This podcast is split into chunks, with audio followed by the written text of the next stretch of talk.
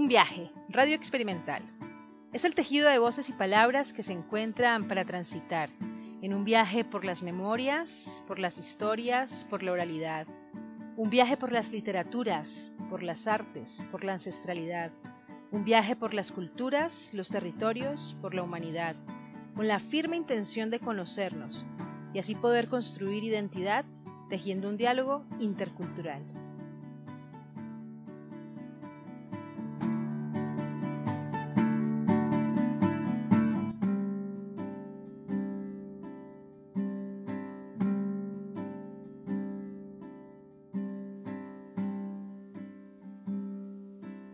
El viaje de hoy inicia con los acordes de la guitarra interpretada por Carlos Rosero Areiza, quien nos acompañará hasta el final del viaje, dando a conocer una nueva memoria musical.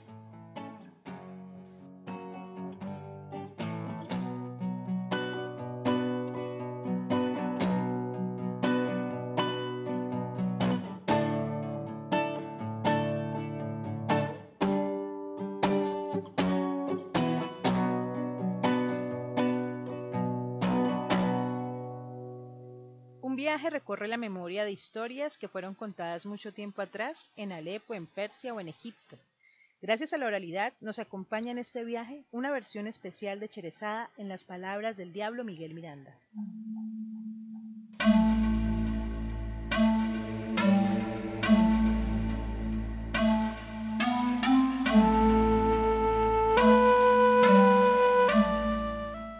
Cuentos cuentos torcidos, cuentos renarrados o cuentos realizados. ¿Cuántas niñas han violado? ¿Se han preguntado? ¿Cuántos niños? ¿Hace cuánto tiempo viene sucediendo? ¿Conocemos la historia de las mil y una noches? Qué bonitos cuentos, qué hermosas sus historias. Pero ¿quién era Cherezada?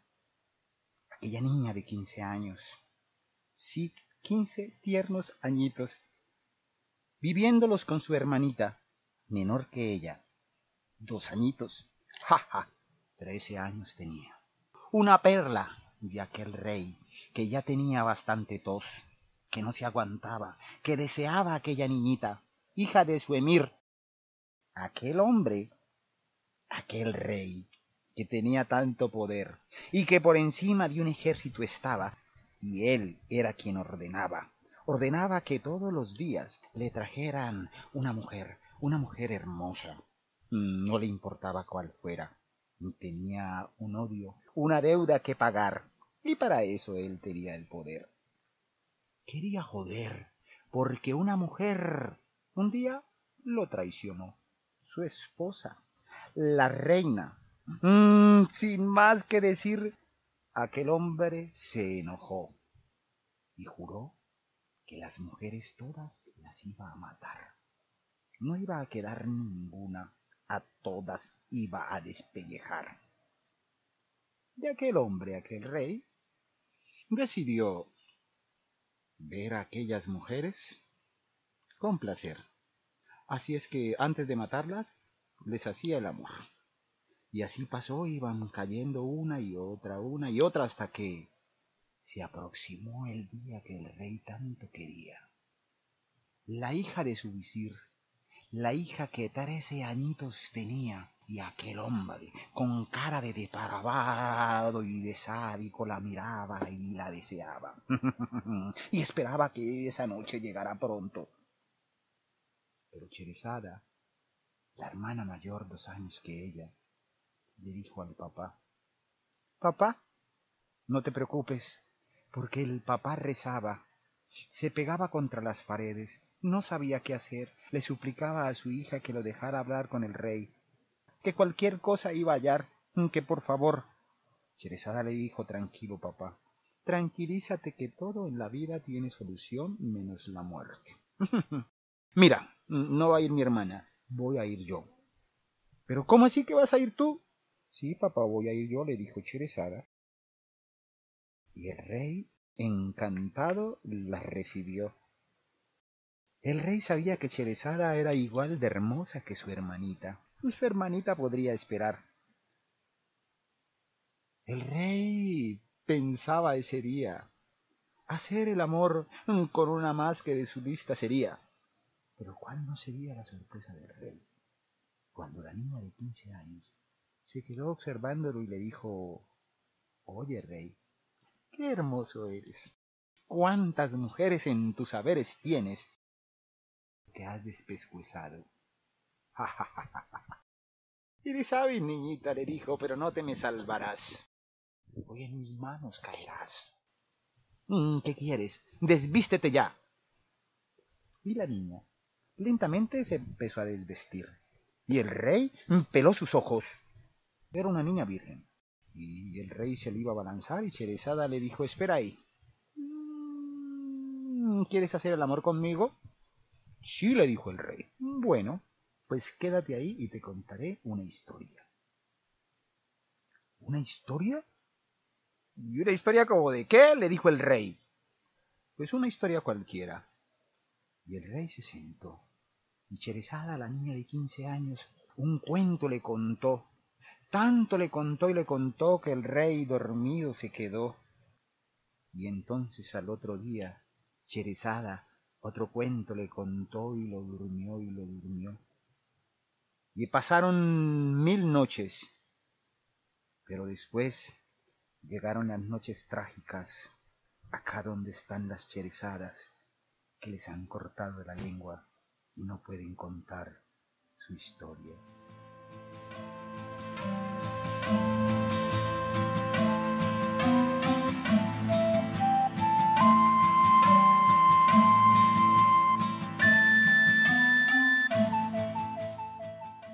Ha encontrado voces que gritan de indignación a través de la palabra escrita. Desde el norte de Cali, la poeta Nilvia Álvarez pregunta.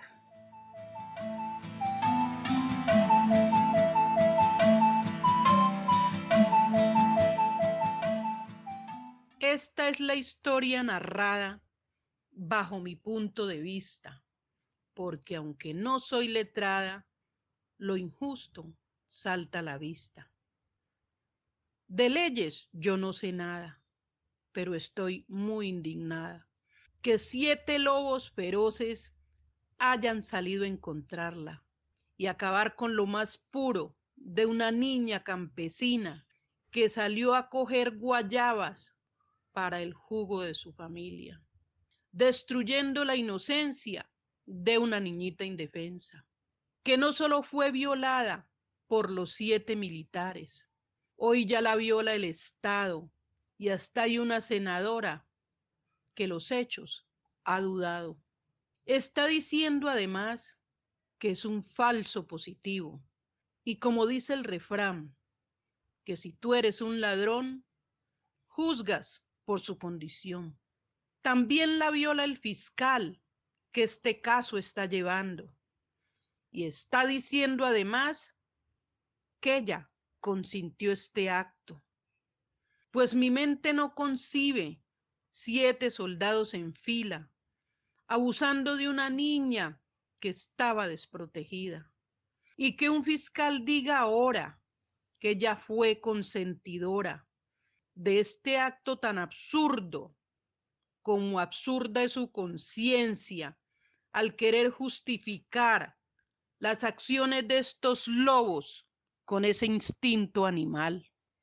Y no se nos haga raro que premien a los soldados, dándoles casa por cárcel, otorgándoles medallas y hasta ser condecorados.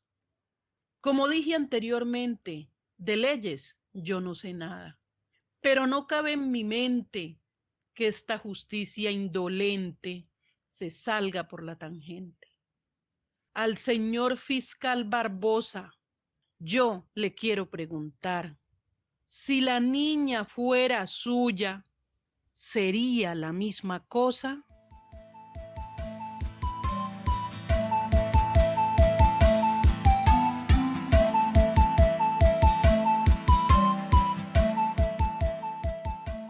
Un viaje ha de llegar al final del recorrido con una invitación especial del narrador Juan Sebastián Villamizar, quien a través de una adaptación de El reto de El Chollín Cuestiona la realidad en la que vive.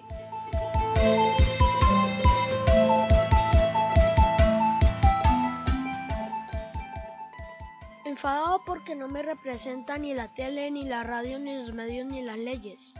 Cuando hay un presidente que se esconde de la gente y cada vez que habla miente. Cuando el pueblo siente que no hay nadie en las instituciones que le represente, es cuando eres consciente de que da igual como sea, pero al final hay que moverse. No es Colombia, eso trasciende continentes. Mienten, enciendes el televisor y nos mienten. Hablan con total corrección, pero mienten. Ellos no se preocupan por la gente. Por eso digo, gente, no se preocupen ustedes por tratar de complacerles, de cumplir con lo que quieren, de comprar lo que nos venden y callar cuando nos duele, porque solo entiendes que sin lucha no se vence. Es cuando puedes proponerte un modelo diferente y mejor. El reto es encontrar otra opción sin esperar a que otro te traiga la solución. La clave, como siempre, está en la determinación. El que decide el cambio soy yo.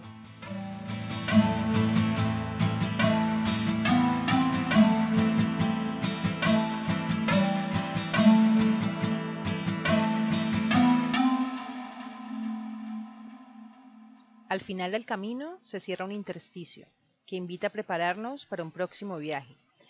Un viaje que nos lleve por diversos caminos para tejernos juntos a través de palabras.